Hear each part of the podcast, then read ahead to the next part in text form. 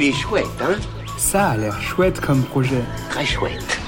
Bon, c'est pas le tout, mais quand il faut y aller... Ce que je trouve vraiment chouette, c'est la mode. Ce que je trouve encore plus chouette, c'est l'histoire qui se cache parfois derrière certains vêtements. Aujourd'hui, je vous présente le projet de Salomé et Julien, historienne de la mode pour l'une et expert en mode vintage pour l'autre. Sur Ulule, ils ont lancé ensemble Griffé, la revue qui raconte une autre histoire de la mode en prenant les étiquettes vestimentaires comme point de départ. Griffé est le résultat d'un constat. Les différentes étiquettes dissimulées dans la doublure de nos vêtements sont les témoins les plus fiables de la vie mouvementée des maisons de mode.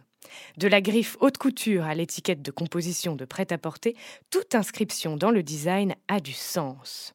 Pour de nombreux professionnels du vintage et des archives de mode, elles permettent d'authentifier et de dater un vêtement, parfois plus précisément que le vêtement lui-même.